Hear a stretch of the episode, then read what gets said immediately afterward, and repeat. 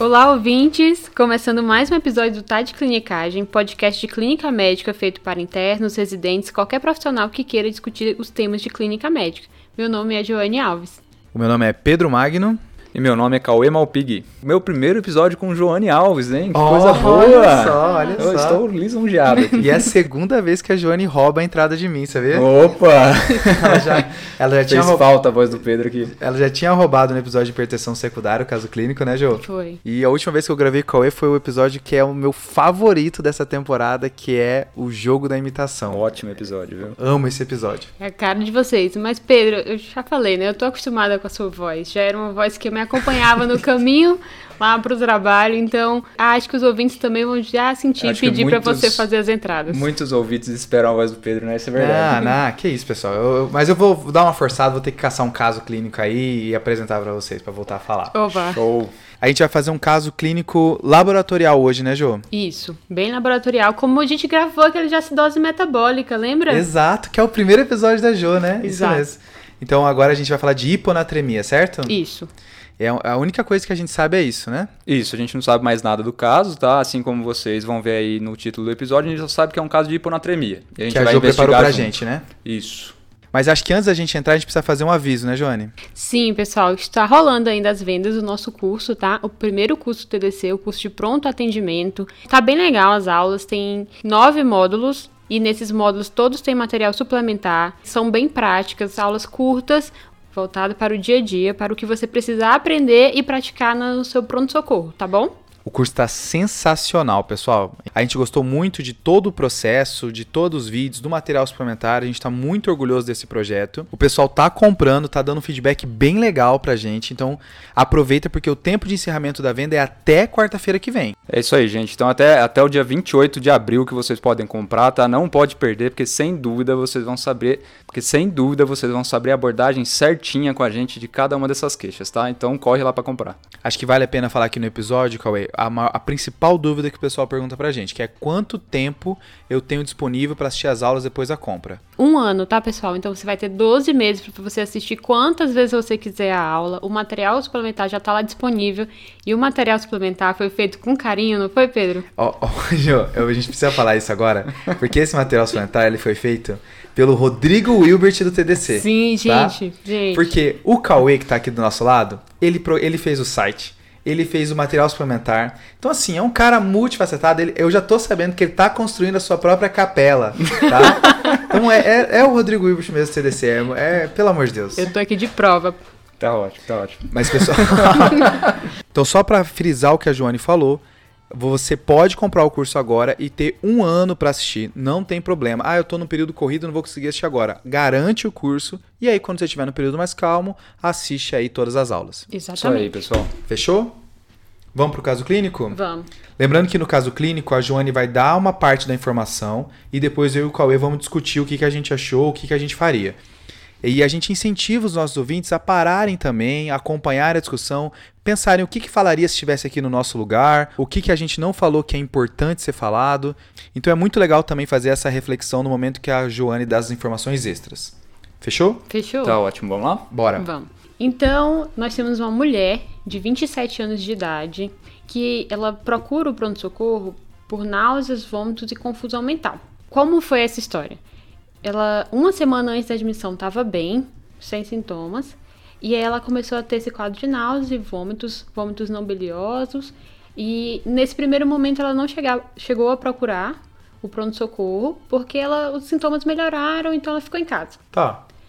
Dois dias de- antes da admissão, ou seja, cinco dias depois desse início do quadro, ela teve novamente recorrência dos sintomas, teve náuseas e vários episódios de vômitos não sanguinolentos, não biliosos, que começaram à noite e nesse momento ela associou com eh, alimentação. Ela tinha comido frutos do mar naquela noite e associou a isso.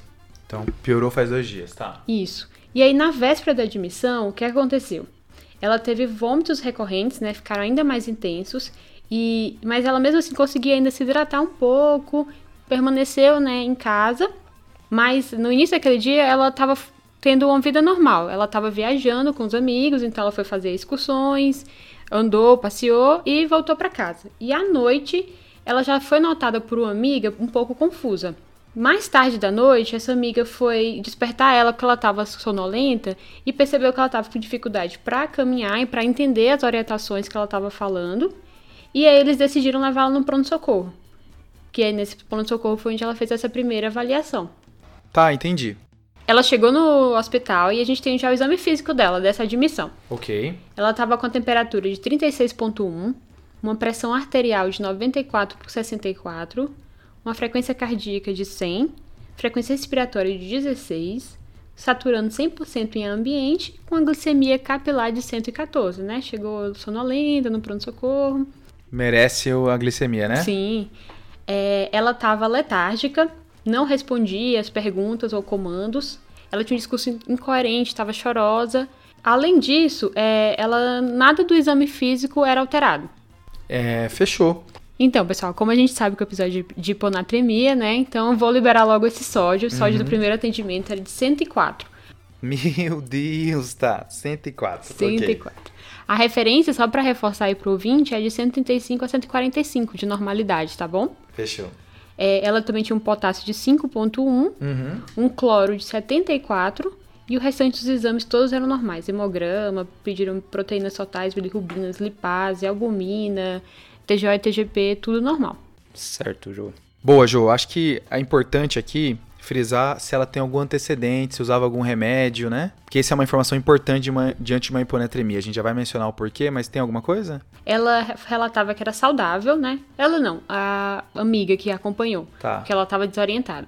Então ela era saudável, ela é estudante pós-graduação que residia no sul dos Estados Unidos e estava viajando com a amiga. Não tinha nenhum histórico de medicações de uso contínuo, só tinha um, um implante mesmo de etnogestrel, né? Tá. É aquele implante subcutâneo contraceptivo, né? Isso. Tá. É, bebia ocasionalmente, é, não fumava, não usava nenhum tipo de droga ilícita ou medicação. É, de histórico familiar, a mãe dela tinha câncer de mama, estava tratando e não tinha mais nenhum histórico importante na família, doença autoimune ou qual- qualquer coisa do tipo. Beleza, Jô. Então, acho que para começar, é, é um caso que já tem bastante informação, né? A gente já chegou até os exames laboratoriais aqui, então vale a pena a gente dar uma resumida para o ouvinte e esmiuçar algumas coisas que é importante por ser um caso mais longo, né? Então, a gente tem na nossa frente uma paciente de 27 anos, né? Uma mulher, Certo. que chega pra gente com uma alteração de nível de consciência agudamente, né? É, isso pra gente já é um problema que a gente tem que saber investigar quando a gente está num cenário de pronto atendimento, pronto socorro, né? Mas já aconteceu tanta coisa pra frente dessa paciente que a gente já consegue até mudar aqui nossa representação do problema, né, Pedrão? Isso, né? Parece que antes, antes era um rebaixamento de nível de consciência esclarecer, agora é uma hiponatremia esclarecer, né? E aí, assim, quem quiser dar uma olhada numa abordagem mais organizada de reba- rebaixamento de nível de consciência, onde a gente fala todas as causas, tenta passar por bastante coisa, o episódio 46 é um caso clínico muito legal de rebaixamento, tá, pessoal? Então, acho que é, é um, é um caso bem legal para ter abordagem todo. Lá a gente fala que uma das causas de rebaixamento de nível de consciência é metabólico e que é bom você pedir os eletrólitos, incluindo o sódio. E aí chegamos aqui nesse sódio de 104, bizarramente baixo, né? Muito baixo, né? Como a Jo já falou, a- o nível normal do sódio é de 135 a 145. E a gente tem, sempre, sempre quando a gente tem um número do sódio, a gente consegue classificar com relação à gravidade, né? Então, quando é abaixo de 135 até 130, uma hiponatremia leve, Geralmente não preciso me estressar com isso. é, não vai dar muitos sintomas, né? Abaixo de 130 até 125, uma hiponatremia moderada, e abaixo de 125, uma hiponatremia grave, né? Então é geralmente abaixo de 125, que é essa hiponatremia grave, que pode dar sintomas, que justifica o rebaixamento de nível de consciência e que eu começo a me preocupar mais, né? Isso. No leve, geralmente eu não me preocupo, o moderado a depender do contexto, né? Acho que é bom frisar também que ela também está hipotensa e taquicárdica, né? Então parece configurar todo um, um contexto de choque para ela. E aí fica aquela dúvida se o, o rebaixamento de nível de consciência dela é só um sinal de má perfusão, né? Ou se é tudo culpa do sódio, né? Talvez seja uma coisa meio mista aí, né? Multifatorial. Isso, Pedrão. Isso é o maior problema do sódio, né? Parece que sempre quando a gente vê uma hiponatremia que parece ser significativa, sempre vem associado de alguma outra coisa, né? Ou, ou um quadro séptico, ou um paciente que tem al- algum histórico de, de má ingesta, de não estar conseguindo se hidratar muito bem em casa, ou por aí vai, né? E aí vai o primeiro alerta desse episódio. Porque assim, se a gente vai se propor a falar de hiponatremia, a gente tem que fazer um alerta antes. Geralmente, hiponatremia é um caso difícil e não é tão claro o que está acontecendo, tá? Boa. Eu tive alguns casos que me frustraram muito, onde o paciente, assim, você investiga muito e não acha o motivo, ou você trata direito e o paciente não melhora. Então, hiponatremia é um caso que é, o clínico gosta de falar, de falar sobre, mas do paciente, às vezes, você se frustra diante, né? Tanto diagnóstico quanto tratamento. E isso. E uma das causas é isso que o Cauê falou, porque às vezes é multifatorial, a própria hiponatremia pode ser multifatorial, ter vários a, a, mecanismos diferentes. Então, não fique incomodado se você se frustrar diante de um caso de hiponatremia. Com certeza. E, e, só lembrar, porque principalmente como o, B, o, Pedro bem pontuou, a gente tem uma paciente que aparentemente está num, num, quadro de choque, né? Então a nossa atenção vai ser muito mais voltada para o choque e a hiponatremia às vezes aqui fica em segundo plano, né? E muitas vezes nessa hora de estresse a gente esquece do algoritmo do sódio e fica ainda cada vez mais difícil nessa situação a gente conseguir avaliar muito bem, né? Acho que é isso que a gente vai tentar esmiuçar um pouquinho agora, né, Pedro? Exato. Então acho que antes da gente dar prosseguimento ao caso, Cauê, a gente vai ter que acabar expandindo essa paciente, né? Sim. Bem no manejo de choque mesmo, e nesse contexto, assim, parece que esse choque pode ser hipovolêmico, vai acabar entrando volume aqui nela, né? Isso. Vou aproveitar, meninos, que vocês estão comentando isso, para trazer mais um dado, né? Boa. Ela, eles continuaram monitorizando essa paciente, né, pelo quadro que ela chegou, e eles viram em um certo momento que a pressão caiu um pouco mais, foi, foi para 73 por 54. Tá. E nesses momentos eles fizeram uma expansão volêmica com 700 ml de soro fisiológico, 0,9%, porque nesse momento eles ainda não tinham esse laboratório que a gente já tem. Certo. E é o que acontece na realidade mesmo isso, né? Então a gente ia expandir e a nossa investigação do sódio ia andar junto, tá? Então uma coisa não vai excluir outra aqui. É, não vamos, ah, o sódio veio baixo, vamos parar de expandir para ver o que, que Isso, é, né? Exato. exato. Boa. E aí, como a gente já consegue ir avaliando em conjunto, junto com as nossas medidas, eu acho que a primeira etapa que a gente tem que saber do sódio, da hiponatremia, é se essa hiponatremia é hipotônica, isotônica ou hipertônica. Aqui, pela história que a Jo passou, a gente já consegue ter algumas nuances com relação a essa primeira etapa, né, Pedrão? Isso, Cauê, porque só a hiponatremia hipotônica que é a de fato culpada pelo sódio, que é o que a gente fala, pode falar que é a hiponatremia de verdade. O resto, a isotônica e a hipertônica, o sódio está baixo por outros motivos. Isso. Eu não preciso me estressar com esse sódio. Tem alguma coisa que está atrapalhando a minha avaliação e eu tenho que ir atrás dessas outras coisas. Sim, certo? Mas quando é uma hiponatremia hipertônica, aí você fala, não, é uma hiponatremia de verdade. Aí eu tenho que acionar meu algoritmo de hiponatremia. Isso aí. Pedrão, mas a gente está falando de tonicidade aqui, mas o que, que é tonicidade? Tá, Cauê, vou tentar explicar o que é tonicidade, né? Então, química, vamos, vamos tentar lembrar um pouco. Mas Voltando é seguinte, um pouquinho aqui. É. seguinte, tonicidade é a concentração das substâncias osmoticamente ativas. Que é, é como se a gente pegasse a substância que consegue puxar água para dentro do vaso e, ao mesmo tempo, não sair do vaso, né? Então, é a substância que não sai do vaso e puxam a água para dentro dele. E aqui são duas as principais, que é o sódio e a glicose. Isso quer dizer que o sódio alto ou a glicose alta tem alta capacidade de puxar água para dentro do vaso, certo? Isso. E aí uma das coisas que o Cauê falou é a situação onde tem uma hiponatremia, sódio baixo, hipertônico, com uma tonicidade alta. Se eu falei que a tonicidade é culpada só pelo sódio ou pela glicose, e o sódio está baixo, a culpa é de quem? Então a glicose está alta aqui. né? Exato. Isso, e, e o sódio é, é justamente isso, né? A gente está com glicose inapropriadamente alta e o sódio começa a se reduzir justamente para compensar essa osmolaridade, né? É como se a glicose puxasse água para dentro do vaso e a água diluísse o sódio, Isso né? aí, certinho. E lembrando que a osmolaridade é um número para a gente quantificar a tonicidade do nosso tecido, né? No vaso sanguíneo, a osmolaridade sérica, o normal é 275 até 285, variando um pouquinho de cada referência, tá? Isso aí, Cauê, é, é difícil porque você consegue dosar a osmolaridade direta, né? Ou você fazer a conta para chegar de, na osmolaridade da pessoa, né? Para inferir a osmolaridade da pessoa. Isso. A osmolaridade direta é um exame que não tem em todo local, né? Mas você consegue inferir através do sódio, da glicose e aqui entra a ureia também, né? Isso, entra a ureia. A ureia tem uma tonicidade bem baixa, mas ela entra na conta também, tá? Isso. Então, essas fórmulas vão estar tudo aqui nas referências, tá, pessoal? A fórmula da osmolaridade, como é que eu faço? Tá tudo nas referências aqui. Mas é Beleza. importante entender que tonicidade é principalmente sódio e glicose, e se tá hipertônico é porque a culpa é da glicose. E o isotônico, Cauê? Então vamos lá, Pedrão. O isotônico é o que a gente tem a tendência de chamar de pseudo-hiponatremia, né? Tá. Por que pseudo-hiponatremia? Porque está acontecendo alguma coisa, tem alguma substância na- no soro do nosso paciente que está interferindo na medida do sódio. Então por isso que pseudo-hiponatremia. Porque não é o sódio tá baixo, é culpa do laboratório. Isso. Não é nem culpa do paciente aqui, né? É isso aí, é método laboratorial que está interferindo, né? Boa. Então a gente tem um sódio baixo e normalmente as substâncias que causam esse sódio baixo é proteína, né? Então a gente vê isso aqui nas paraproteinemias. Tipo mieloma múltiplo, mieloma né? múltiplo, Waldestrom, por exemplo, né? Tá. Não sei nem falar esse nome direito. é, e principalmente triglicerídeos, mas colesterol também entra na jogada, tá? E aqui são triglicerídeo alto, né, Cauê? É triglicerídeo acima de 1500, né? Aí co começa a mexer no sódio e mexe pouco, né? Isso, Pedro. É quase aquele triglicerídeo que você vê na seringa de gaso, né? Tá, tá bem, ok.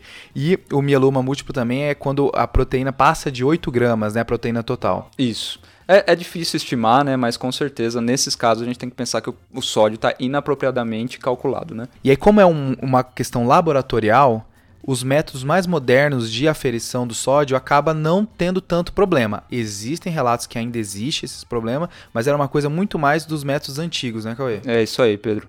Por sinal, eu estou até com um paciente no hospital agora, que é um mieloma múltiplo, que tem uma paraproteinemia importante que veio com sódio de 129. E assim, era uma baita de uma paraproteinemia. E chegou até 129, né? Não é tão baixo assim. Então aí vale um comentário, né, Cauê? Porque o sódio da nossa paciente de 104 é muito baixo para falar que é só erro laboratorial, Não né? deve ser pseudohiponatremia, né, Pedrão? Que nem, nem uma glicose tão alta faz isso e nem um erro laboratorial faz isso. Deve ser uma hiponatremia hipoosmolar de verdade. É isso aí. E aí, assim, eu, isso não quer dizer que todo paciente com sódio baixo eu vou precisar pedir proteína e triglicerídeo para todos eles. Aqui depende muito do contexto. Não é uma regra eu ter que pedir. A regra aqui é pedir glicose. A glicose eu tenho que pedir para todo mundo. E a nossa paciente está ok. Ok. Isso aí, Pedrão. Então, só pontuando, esse primeiro passo é tão importante porque vai mudar a conduta. Boa. Então tudo leva a quê? Que é uma hiponatremia hipoosmolar de verdade. E aqui existe uma divisão importante inicial, que é saber se ela é grave ou não. A gente falou de gravidade, que é o valor laboratorial, né? Isso, é uma das divisões, né, Pedro? Isso. Agora tem uma outra divisão que torna grave também, que é baseada em sintomas. Quais são os sintomas de gravidade? É coma, convulsão, alteração do nível de consciência, sonolência grave aqui, comprometimento cardiorrespiratório e vômitos incoercíveis. Então, nesse caso, a, a paciente ela tá com um estresse cardiorrespiratório aí, né? Tem esse, esse choque e tá com alteração nível de consciência. Ela é uma sintomática grave, né? Isso, Pedrão. Então, aqui é importante pra gente isso, porque antes de eu saber a causa do sódio, eu já tenho que tratar. E essa paciente é uma paciente com hiponatremia grave, com sintomas graves, e a gente vai fazer salina 3% em bolos, tá? Então, assim, a paciente estava rebaixada, pediu os exames, o sódio veio baixo. Então, antes de eu saber o motivo do sódio, eu já vou ter que tratar ela, que aqui é com sódio 3%, né? Isso. E aqui a gente pode fazer 100 ml de salina 3%, né? Ok. E a gente pode fazer em até 3 vezes. Mas a gente tem que ter a ciência que a gente tem um teto de correção do sódio nas primeiras horas, né? Qual que é esse teto, qual é? Então, o teto pra gente é em etapas. Tá. Nas primeiras 6 horas, a gente vai corrigir de 4 a 6 max. É legal isso porque com 5 max já é o suficiente para o paciente já apresentar alguma melhora dos sintomas. Boa, Pedrão. Então tem que lembrar que se seu paciente corrigiu 4, 5 e não melhorou, pensa no diagnóstico diferencial para ele, porque possivelmente essa alteração de consciência não é só justificada pelo sódio. Será que não é uma coisa dentro da cabeça que rebaixou e também fez o sódio? Isso, boa, Pedrão. Tá? Então esse é legal. Aumentou 5, já é para estar tá mostrando uma melhora. E como já mostra melhora com 5, eu não preciso normalizar esse sódio ou jogar lá no teto rápido. 5 já me é suficiente nessas primeiras 6 horas, né? Isso. 4 a 6. Só para dar em números, tem um estudo que mostrou que quando você corrigir pelo menos 4 do sódio do seu paciente, 97% dos pacientes melhoraram os sintomas Caraca. quando era só o sódio. Tá? Top, top. Muito Então- bom, né? Não melhorou, procure outros motivos. Show. 24 horas a gente tem que corrigir até 10. Certo? E em 48 horas a gente corrige até 18 max do sódio.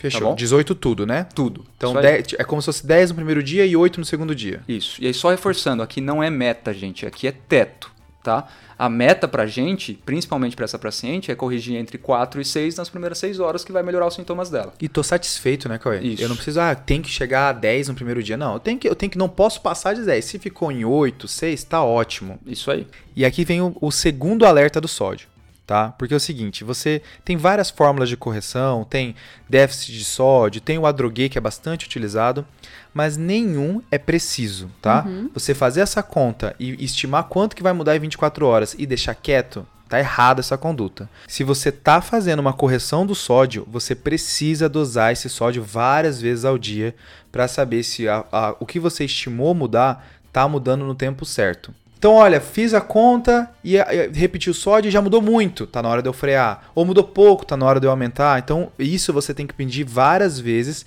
porque é muito comum a gente ver o paciente que mudou muito rápido o sódio e fazer aquela consequência desastrosa que é a mielinólise pontina, né? Beleza, Pedrão. E se corrigindo normal com essas equações, eu já tenho medo de sobrecorrigir, tem algumas situações que eu tenho mais medo ainda. Quais hum. são essas situações? Rebaixamento de nível de consciência, tá. pacientes com vômitos, principalmente vômitos incoercíveis, tá. o paciente etilista, paciente com hipocalemia grave certo. e o paciente que tem um sódio menor que 105. Tá, então a nossa paciente está com rebaixamento, está com vômito e está com sódio menor que 105. Então ela tem muita coisa para fazer uma super correção. Então ela ganha o sódio 3% para melhorar esse quadro grave, mas tem que ter muito cuidado para esse sódio não subir demais. Isso aí, sempre tem que ter a fiscalização e coletar sódio sérico de rotina. E aí, só um adendo: tem um score que mostra fatores protetores e fatores de risco para sobrecorreção de sódio que chama score de SHOR. S-H-O-R. Quem puder dar uma olhadinha lá. Boa. Muito bom. É, essa paciente, então, pela gravidade do quadro, foi transferida para UTI. Como ela chegou rebaixada e eles conseguiram sódio rápido, eles fizeram a reposição, né, esse bolos de NaCl a 3%, e ela seguiu esse, essa avaliação. Quando ela foi admitida na UTI, ela estava com a temperatura de 36,7, com a pressão arterial de 102 por 57, com a frequência cardíaca de 92, frequência respiratória de 12 e saturando 100% em ambiente. Ela ainda estava sonolenta, nesse momento ela já não respondia a comandos, ela abria os olhos, mas retirava os membros a estímulos dolorosos, as pupilas isocóricas e fotos reagentes, mucosas úmidas, o turcor da pele era normal, a ausculta cardiopulmonar normal, o abdômen também não tinha nenhum achado, não tinha edema de membros inferiores e todo o restante do exame físico era normal. Fechou. Ela, é, já nesse segundo momento, foram repetidos os exames laboratoriais. E o ponto é, o que vocês querem de exames laboratoriais? O que é, que é importante na avaliação dessa paciente? Hum, vamos lá, beleza, Jô. Eu acho que pensando nesse sódio como a principal causa do rebaixamento, e aí parece que ela tá piorando, né, Jô? Uhum. Eu acho que a gente precisa agora de um novo sódio, ver o quanto que mudou depois de tudo que a gente fez.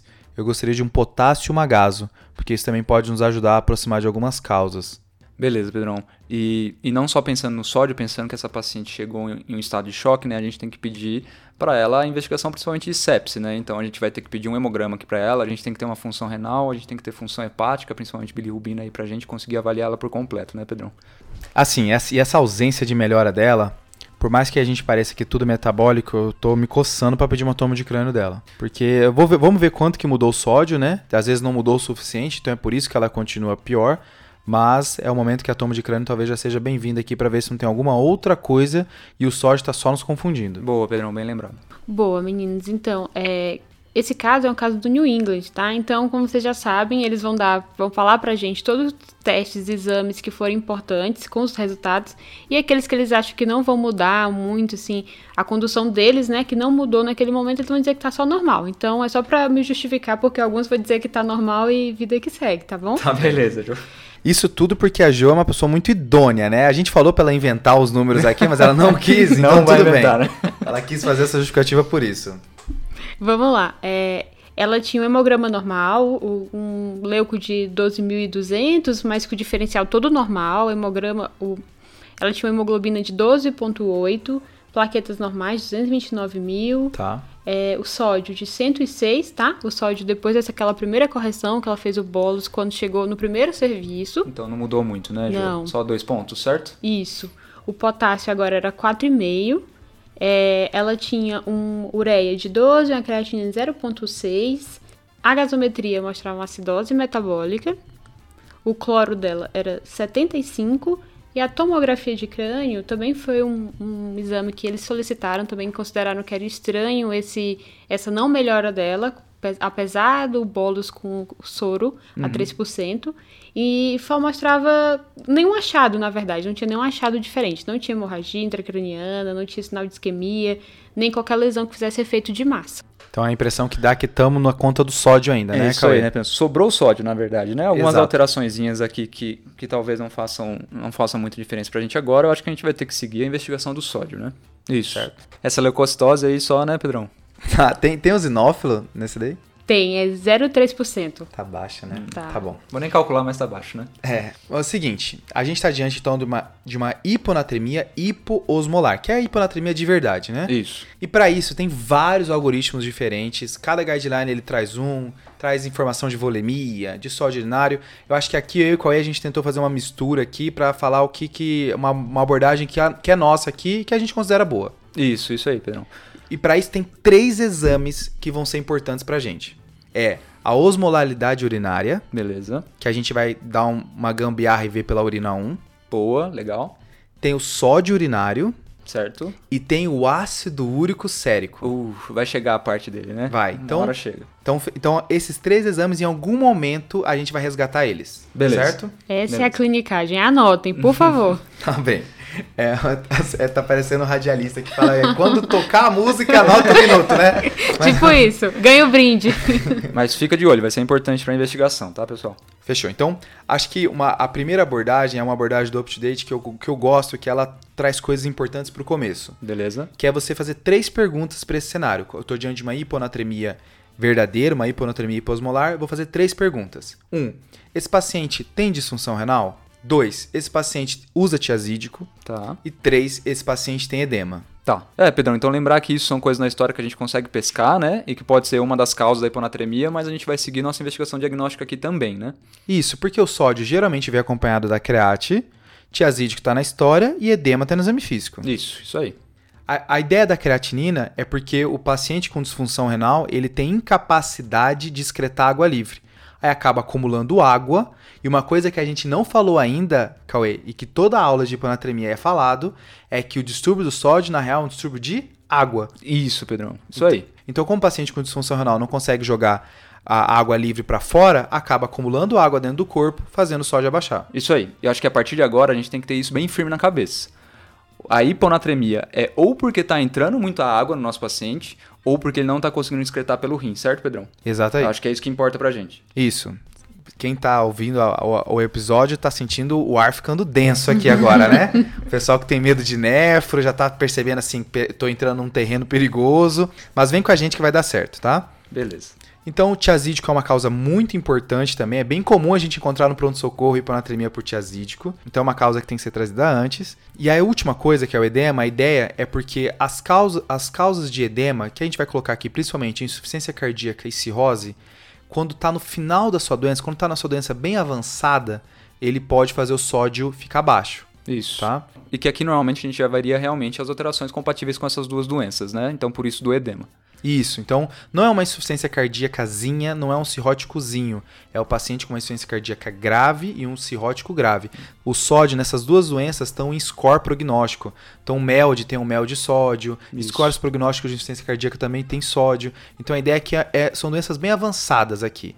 Então a gente está substituindo aquele termo que o pessoal utiliza de hipervolemia por edema, porque não é só hipervolemia, é a doença avançada. Isso. Boa. É, em relação à tiazídica, é importante frisar, só que é, é mais comum em mulheres idosas, Tá? não que mulher jovem não pode ter, é- pode acontecer quando, quando há uso indiscriminado do tiazídico. Por exemplo, vou para uma festa, ter um aniversário, um evento importante, quero emagrecer, quero caber no vestido, começa a tomar a medicação uma, uma semana antes, duas, e aí isso pode causar E o vai hiponatremia. todo embora, né? Tá Não, não, não, Johnny, isso não existe. Eu duvido que alguém use diurético para tentar emagrecer. Ih, Eu duvido. Pedro.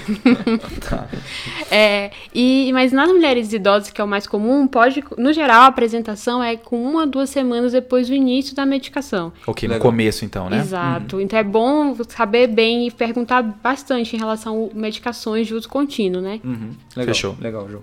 Então vamos lá. Voltando para nossa paciente, ela não tem disfunção renal. Create estava 0,6, né? Boa. Ela não usa hidroclorotiazida, né? Ela tinha um histórico antes, antes sem nenhuma alteração. Então esse é um dos motivos de eu ter perguntado medicação lá atrás. Tiazídico entra aqui. Vai ter Isso. mais medicação que a gente vai falar ainda.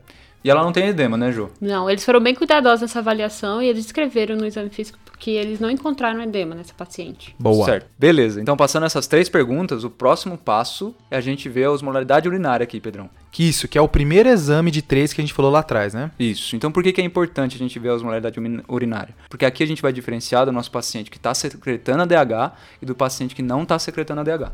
Então, o paralelo aqui é que a osmolaridade urinária ela reflete a ação do ADH. Isso. Certo. Isso aí, Pedrão. E o que que é ADH, né? A gente precisa entender um pouco isso. Tá, seguinte, a DH, que é, que é a mesma da vasopressina, né? É um hormônio que a sua função é trazer a água de volta pro corpo. Quando a água tá indo embora pela urina, o ADH traz a água de volta pro corpo.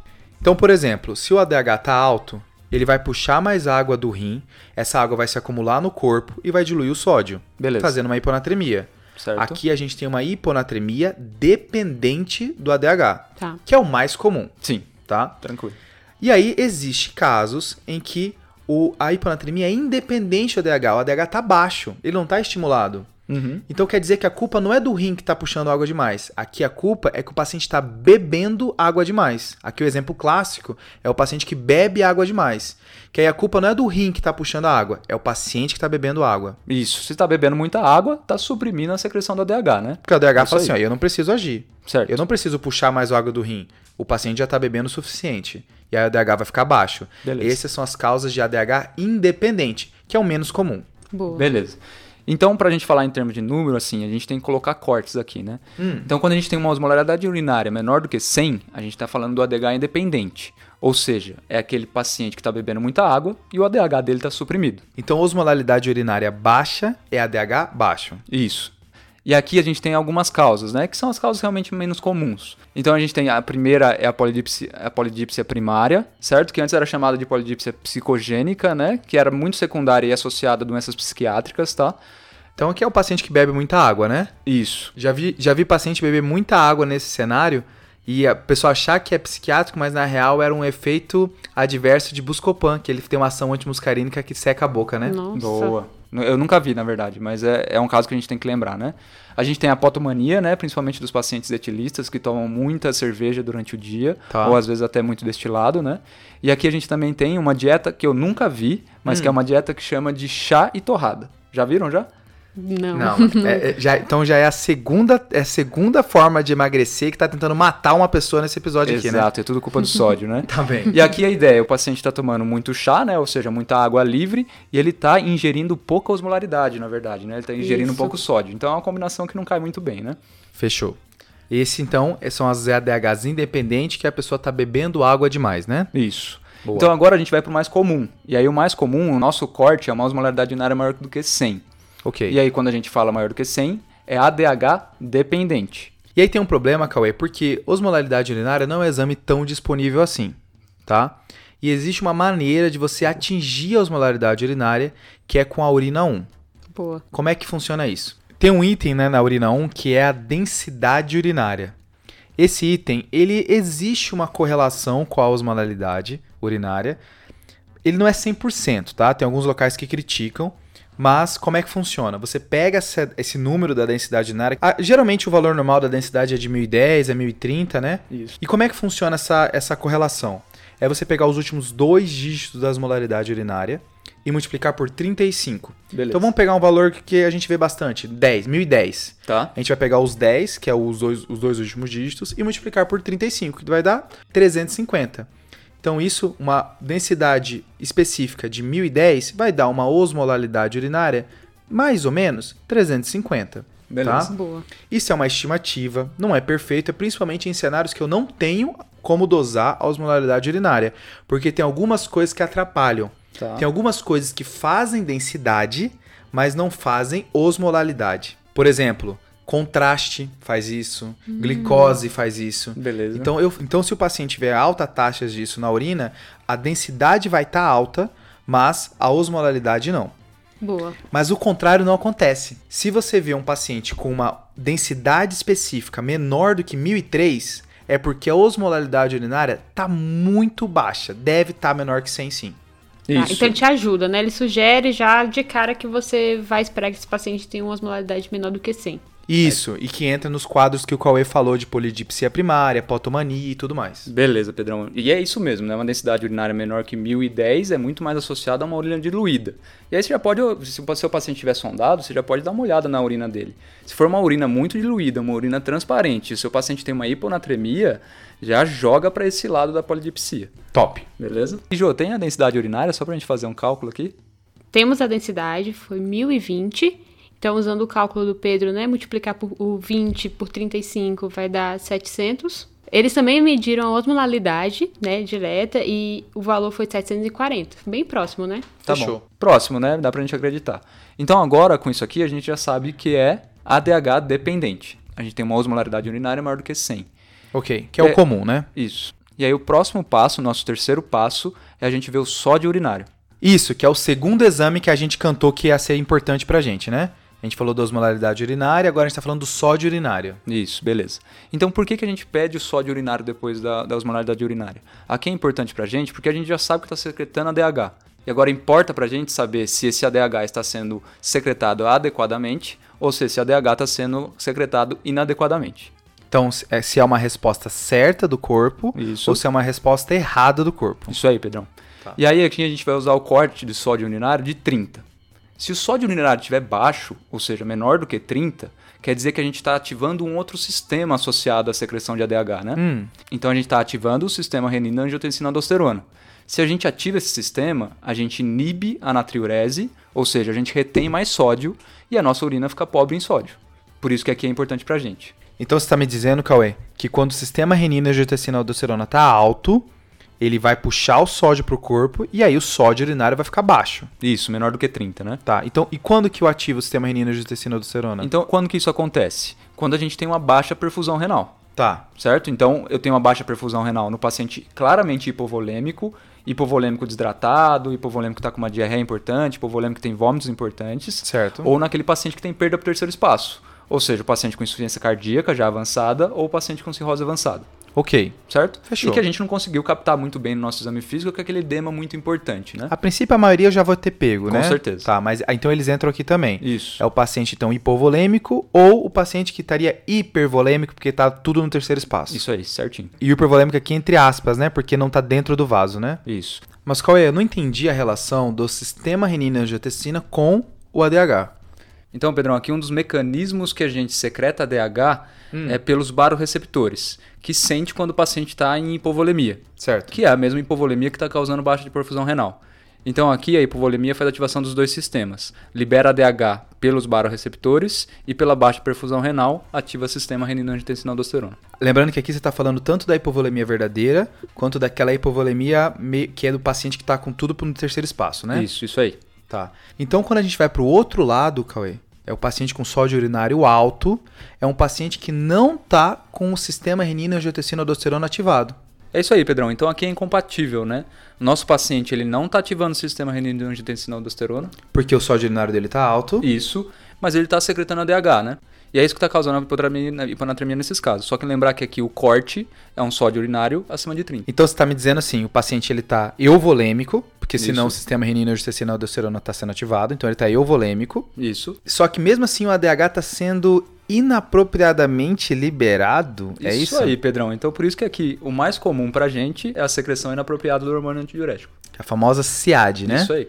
Entendi. Então, então para a gente entender, SIAD é um paciente que não está ativando o sistema renina-angiotensina-aldosterona, porque Isso. o sódio urinário dele está alto, Isso. mas está liberando a DH, porque a osmolaridade urinária dele está alta também. Isso aí, tá maior do que 100. Exato. Então, SIAD é uma doença que tem várias causas, né, para ter essa, essa secreção inapropriada, né? Tem até náusea, dor pode entrar. Uhum. Mas assim, tem um mnemônico bem ruim, como a maioria dos mnemônicos, né? Que pra, pra falar o Pedro as não gosta de mnemônico, né, João? Mas ele tem vários guardados aí, Eu né? tenho certeza que ele ama e esconde essa paixão. É porque mnemônico é uma boa maneira de você ser introduzido ao assunto. A primeira vez que você tiver contato com o assunto, mnemônico é bom. Só que depois que você vê várias vezes, Uhum. ele começa, você começa a ver vários errinhos, várias coisas que não, não bate. Mas vamos lá. Ah, o mnemônico do SIAD aqui, pro pessoal, pro pessoal decorar as principais causas, é a gente escrever o SIAD com C ao invés de S, tá? Tá. Aí o C vai ser de cirurgia e câncer. Aqui Tá. principalmente o de pequenas células, o câncer pulmonar de pequenas células. Ótimo. O I de intracraniano, então várias ca- causas intracranianas, infecção, sangramento, tumor, pode fazer isso. Beleza? A de alvéolo, então algumas causas pulmonares, inclusive o próprio câncer que a gente mencionou, legionela é famoso por isso. Beleza. E o D de drogas, Tá. tá? Vários medicamentos pode fazer isso. E quais drogas, Pedrão? Cauê, tem várias aqui. O que eu marco, assim, que foi o dia que eu falei que essa droga não faz hiponatremia e depois eu descobri que faz, é os inibidores da recaptação da serotonina, tá? Hum. Eu vi um caso de SIAD por fluoxetina no internato e foi lá que eu descobri que fluoxetina fazia a SIAD. Legal. E é por isso desse D de drogas que eu perguntei lá atrás pra Joane se tinha algum medicamento a mais pro paciente, pra já começar a pensar em CIAD, né? Ótimo. Então aqui a gente pergunta hidroclorotiazida, mas então a gente também pergunta aí das medicações que podem causar CIAD, né, Pedrão? Show. Beleza, Pedrão. E vale, e vale mencionar aqui também os antipsicóticos, né? Principalmente o Aldol, que pode causar CIAD também. Tá. E a carbamazepina, né? Que a gente usa bastante e vê bastante, né? Anticonvulsivante sempre brilhando nas Sempre listas, entram né? na jogada, né? De efeitos Sim. adversos. Fechou. É, mas Cauê, uma dúvida que eu fiquei é a seguinte: você ficou usando muito sódio urinário aqui pra dividir, e meio que pelo sódio urinário você falava se o paciente estava com hipovolêmico, euvolêmico.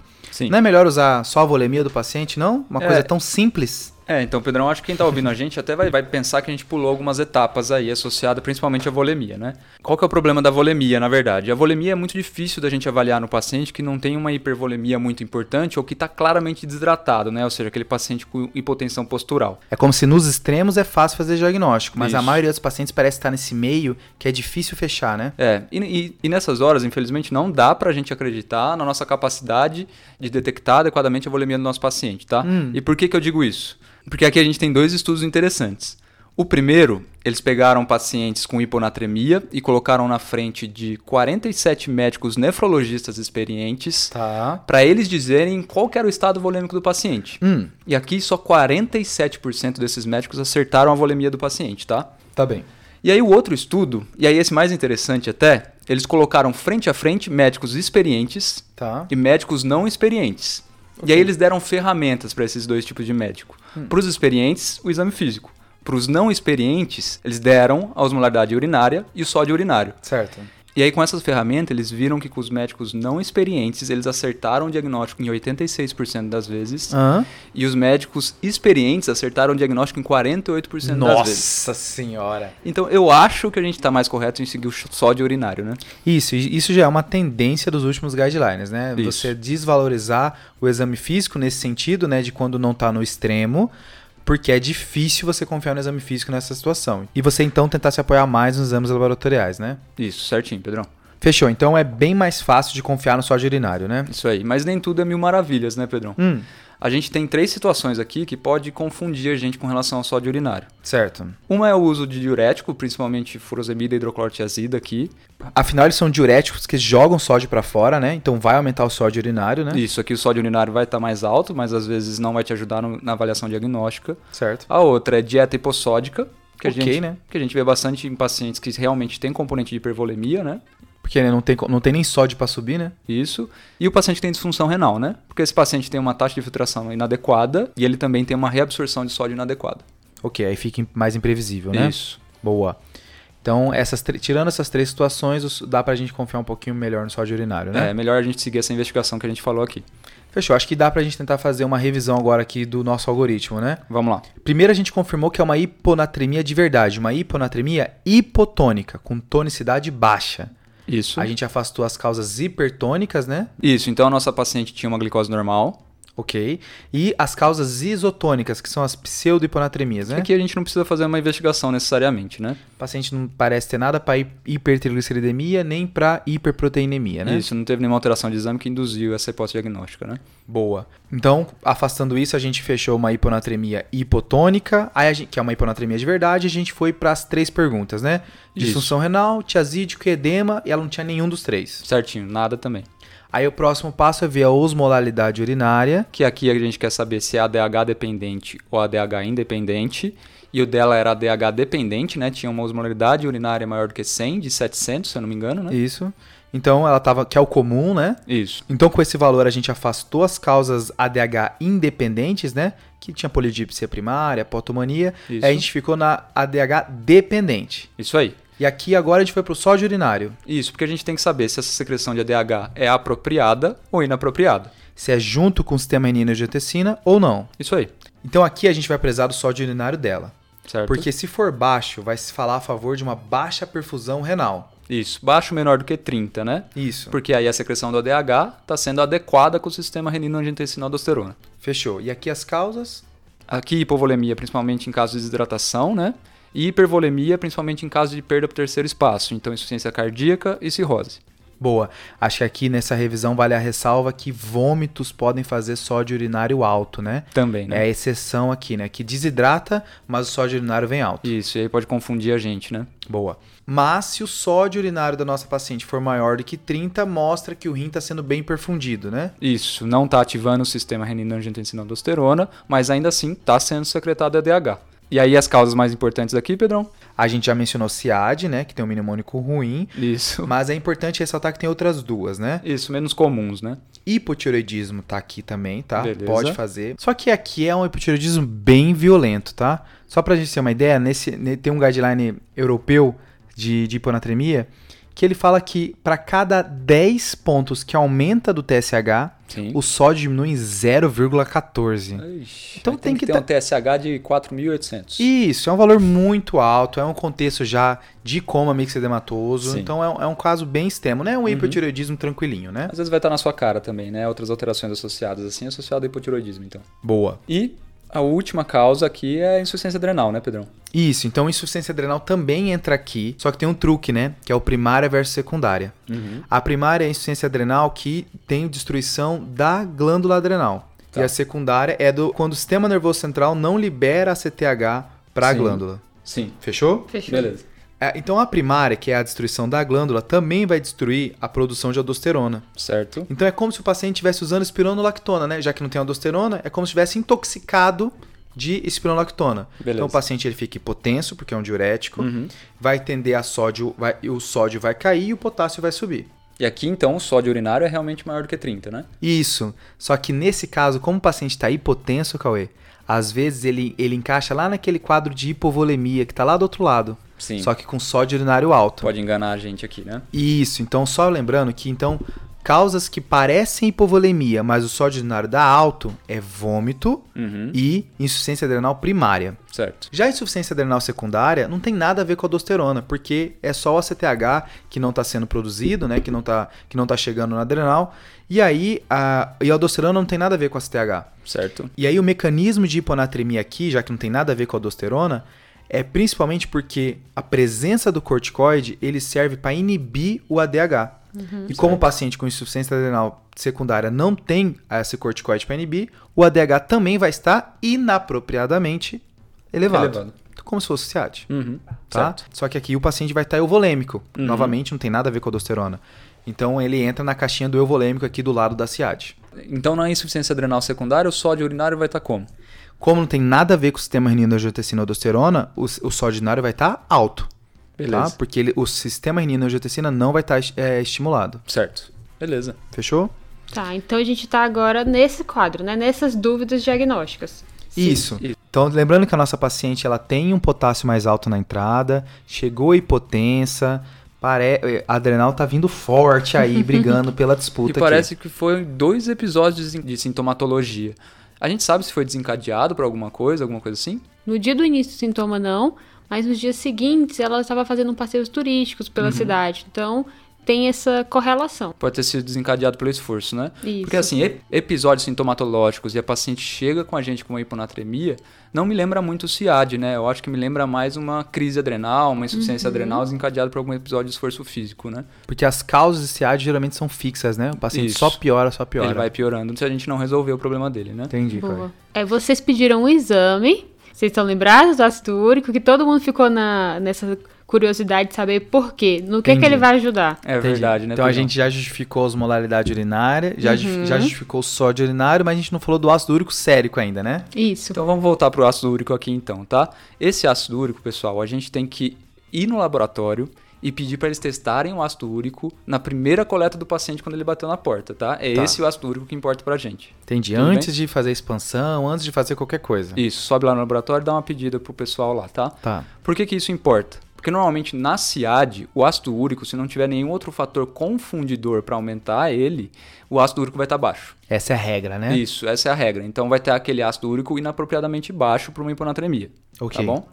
Quando eu tenho um paciente que tem uma hiponatremia hipovolêmica, esse paciente, a tendência é ter um ácido úrico mais alto. Esse paciente ele está tentando reter mais soluto, ele diminui a excreção de ácido úrico, então, portanto, além dele estar volume depletado, ele está retendo mais ácido úrico e esse ácido úrico é para se elevar. Tá Entendi. bom? Tá. Então isso é uma nuance que pode sugerir um diagnóstico pra gente em algum momento, tá? Não que dê diagnóstico. Então o ácido úrico ele pode te ajudar a se aproximar do diagnóstico de SIAD se ele vier baixo, né? Isso. Legal. E aí você falou que aí, na hipovolemia a excreção de ácido úrico tá baixo, Isso. Então aqui a gente vai ter uma fração de excreção do ácido úrico baixa. certo? Tá. Que, é aquele, que é aquela continha que a gente faz do ácido úrico do sangue, pelo ácido úrico da urina e tudo mais, né? Isso. E aí, quando a gente tem um caso de SIAD, a SIAD por si só, ela aumenta a excreção de ácido úrico urinário e ela vai ter uma fração de excreção de ácido úrico maior que 12%, que Entendi. é um dos critérios diagnósticos, né? Boa. Boa. Isso, então a fração de excreção do ácido úrico, ele é aqueles critérios suplementares, né? Isso. Acho que vale a pena a gente passar rapidinho os critérios essenciais para SIAD. Beleza, vamos lá, Pedrão. O, o, a osmolaridade vai estar menor que o 275, Beleza, então a gente tem uma hiponatremia hipotônica. que a gente já falou, né? Sim. Ah, o outro critério é uma o- osmolaridade urinária maior do que 100, Então a gente realmente tem uma etiologia dependente de ADH, tá? Uma euvolemia clínica, que faz parte dos critérios mesmo, né? um sódio urinário maior que 30, Tá bom? Então aqui a gente tem uma secreção inapropriada do hormônio antidiurético, né? isso, mostrando que o sistema renina está normal, né? Isso aí. Ausência de disfunção da adrenal, da tireoide ou da pituitária, Ou seja, um diagnóstico de exclusão. A gente tem que excluir outras causas, né? que é as outras que a gente mencionou que estão no mesmo pacote ali, né? Isso aí. E por último, não ter usado o agente diurético. Boa, porque também exclui outras causas, né? Meio que os critérios a gente meio que já passou, né? É, na na conversa, tudo, né, né? Pedrão? Fechou. É meio que você preencher todo o checklist, né? E aí, Jô, quanto que tava o sódio, o sódio urinário da nossa paciente e se tiver o ácido úrico? É, o sódio urinário dela é 158, tá? Mas tem a, a observação de que foi coletado depois daquele primeiro bolos, né, de NaCl a 3%. Tá bom. E da expansão volêmica, daquele do início do primeiro atendimento dela, tá? Certo. Ok. E o ácido úrico dela a gente não tem, tá? Eles não Tá. pediram essa avaliação. Tudo bem. Ok. Tudo bem? Ou seja, vocês estão recebendo um fluxograma aí super atualizado, né? Beleza. Depois dessa admissão na UTI, eles foram fazer, recoletar a história e refazer esse exame físico. e aí aparecem sempre coisas novas, né? Perceberam que ela tinha umas manchas hipercrômicas, hiperpigmentadas, em várias partes do corpo, mas que chamava bastante atenção. É nas pregas palmares, nas regiões, nessa pele em cima das articulações metacarfalangianas, tinha em joelho. Certo. E depois eles descobriram que essa paciente era maratonista, na verdade corredora, né? Ela não era uma coisa, era mais para amador. E ela tinha meses que ela tinha parado por conta de uma fadiga. E essa fadiga estava piorando, então isso reduziu a atividade física dela. E só que ele- ela não chegou a procurar nenhum atendimento médico. Ela estava continuando a vida e achando que aquilo ali era mais não, não foi uma coisa que motivou a procurar atendimento. Sim. E na viagem, talvez por conta do clima, que ela deve ter perdido água, né? Deve ter desidratado, deve ter sido o fator desencadeante aí dessa crise atual. Sim. Entendi. Então, a, a impressão que dá que com, com essa história de fadiga, com essa história de hiperpigmentação, parece uma insuficiência adrenal primária, né? Isso. Lembrando que só a primária que faz hiperpigmentação, porque o ACTH é o que muda o tom da pele, né? Boa. Exato. Legal. É, ela também coletou o TSH, tá? Porque eles ficaram nessa mesma dúvida, o TSH dela era normal, 2.27. E o cortisol? O cortisol é uma boa, porque o que acontece? Ela, essa paciente estava grave, né? Ela chegou para terapia intensiva. É, eles dosaram o cortisol dela, o cortisol estava baixo, estava 7,2. Mas o que, é que acontece? Ele era para estar muito aumentado por conta do estresse que ela estava passando. Então, esse fato dele estar muito baixo já foi um outro fator para reforçar essa suspeita diagnóstica deles. Com certeza. Porque geralmente, para você fechar o diagnóstico, tem que estar menor que 5, né? Só que o dela 7 tá muito baixo para a situação que ela se encontrava. Isso. Legal esse raciocínio, né? Uhum. Legal. É, aí então, essa paciente foi conduzida mesmo como insuficiência adrenal primária. É, ela melhorou depois que foi iniciado reposição com corticóide, né? Cortiterapia, reposição volêmica, cuidado de terapia intensiva. Certo. Ela melhorou, mas ela continuou em segmento ambulatorial, né? Recebendo as devidas reposições. Só é importante frisar que, apesar dessa melhoria, né, da evolução da medicina no cuidado desses pacientes com insuficiência adrenal primária, ele ainda reforça que é um paciente que é difícil o manejo e que eles ainda têm um- uma mortalidade mais alta em relação ao restante da população, por Sim. conta desse equilíbrio que é mais difícil de a gente chegar no final, né? Uhum. E aí esse, e esse cuidado também tem que ser constante, né, Ju? Então esse paciente Sim. tem que ter um acompanhamento muito bom, porque qualquer evento desencadeante para ele, às vezes coisas tão simples como um exercício físico pode desencadear uma piora da doença, né? Isso, eles até comentam assim, aquela coisa, né? New England vai mostrar o segmento a longo prazo, Uhum. que ela teve uma descompensação quando ela viajou de férias, passou seis meses fora, e aí ela, o clima era diferente, era mais quente, e isso foi o motivo para ela descompensar. Legal, interessante, né? Caso legal, hein, Jô? Deu pra gente discutir. Eu, eu- claramente, assim, eu tava torcendo pra ser uma adrenal. Uhum. Até comentei antes de gravar. Mas eu tava assim, deve ser uma SIAD, né? Tem tanta coisa pra investigar. Será que é pulmão? Será que é crânio? Mas que bom que fugimos do, do, do óbvio. Foi bom porque a gente focou mais no sódio mesmo, né? Não tanto na SIAD. Exato. Top. E foi o passo a passo, né, de toda a nossa investigação. Então, É. chegam, é sempre tem que ir até o final, né, Pedro? Exato. Sempre tem algumas nuances que a gente não vai conseguir falar, né? Mas eu acho que o principal, o arroz aqui da clínica médica com o sódio, eu acho que é esse, né? Eu acho que o resto talvez seja do nefrologista, né? Tem gente que vai falar sobre síndrome perdedora de sal, É, vai querer falar umas é- coisas assim, mas. Aí eu não sei se é o nefrologista que vai falar muito disso, né? Tá bom. Mas aí a gente sabe que não vai contemplar tudo, mas é pra dar um panorama geral, né? Legal. Beleza. Vamos pro desafio? Vamos. Vamos lá. O desafio da semana passada foi do episódio de cuidados paliativos e tinha dado um caso de uma paciente que estava usando opioide e já estava usando laxativo, mas continuava constipada. A gente perguntou se tinha algum remédio que ajudava a reverter essa constipação. Beleza. E o Felipe Magalhães, que é do Jaleco, é um cara que sempre contribui muito com a gente ali nos comentários, sempre faz comentários bem legais sobre os episódios. Ele, ele citou a medicação que a gente estava pensando, que é a metilnaltrexona. Boa. Tá? E deu um a mais ainda, né, Pedrão? Isso, ele falou de um alvimopan, que também pode agir da mesma forma, né? Opa, aprendendo aí, com, aprendendo aí com os nossos ouvintes aí, principalmente o Felipe. Obrigado, viu, Felipe? Beleza, Pedro, vamos pro desafio da semana? Bora, Jô. Seguinte, chega pra você uma paciente de 23 anos de idade que estava correndo uma maratona e aí ela é trazida pro hospital porque ela convulsionou. E aí pediu os exames de sangue e vê um sódio baixo. O que, que ela podia ter feito para evitar essa convulsão? Boa, hein? E vamos pro salve, pessoal, agora, depois do desafio? Então, o meu salve é para Carolina Sawyer. Ela é médica lá em Minas Gerais. Ela faz especialização em gestão de cuidado em saúde. E ela mandou mensagem pra gente pedindo um episódio sobre o tratamento precoce para Covid. Então, espero que ela tenha gostado do nosso episódio, que ela tenha aproveitado bastante. E então aqui fica o salve registrado para ela. Salve, Carol. E o próximo salve e o próximo salve vai para Mariana Coutinho. Ela é nefrologista formada pela Unifesp. Então esse episódio vai basicamente dedicado a você. Se tiver alguma dica aí, avisa a gente, tá, Mariana? Um abraço para você. Obrigado. Abraço, Mariana. Salve. E o meu salve vai ser mais que especial, já com o episódio de nefro. Eu vou dar um salve para um nefrologista que eu adoro, que eu gosto demais, uma inspiração de verdade para mim, chamado Daniel Ribeiro, tá? Opa. Daniel era R3 de nefro quando eu era R1 de clínica. Me ensinou muito, assim, eu acho que eu era um residente antes e um depois de, de ter convido com o Daniel. E ele para sempre vai ser uma grande inspiração para mim.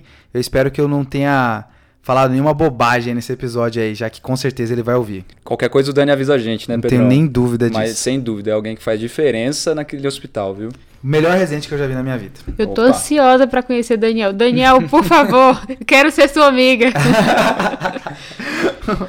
Já, mal te conheço, né? É, já considero pacas. Demais, tô no fã clube. Então, acabando o episódio, né? Lembrar do aviso final aqui, retomar a ideia de que o curso do TDC, o primeiro curso focado em pronto atendimento, já tá no ar. Quem se inscrever agora já vai ter acesso às aulas. A inscrição vai ser até o dia 28, mas você pode assistir a aula por um ano, né? É, não, gente, um ano pra poder rever, tira dúvida, vai lá, anota, é bom demais, né? Dá Com pra certeza. ver, rever, mas corre lá, é até dia 28, hein, gente? Não perde. E se tiver algum problema no episódio, alguma coisa que a gente deixou de falar que é muito importante, ou até mesmo relacionado ao curso, converse com a gente tanto no e-mail, tadeclinicagem.gmail.com, quanto nas redes sociais. Acho que preferência pelas redes. Tanto no Instagram quanto no Twitter, arroba tadeclinicagem. Isso aí. Muito bom. Fechou? Fechou, gente. Falou, Fechou. falou, falou, falou, valeu, valeu. falou. Esse podcast tem como objetivo educação médica. Não utilize como recomendação. Para isso, procure seu médico.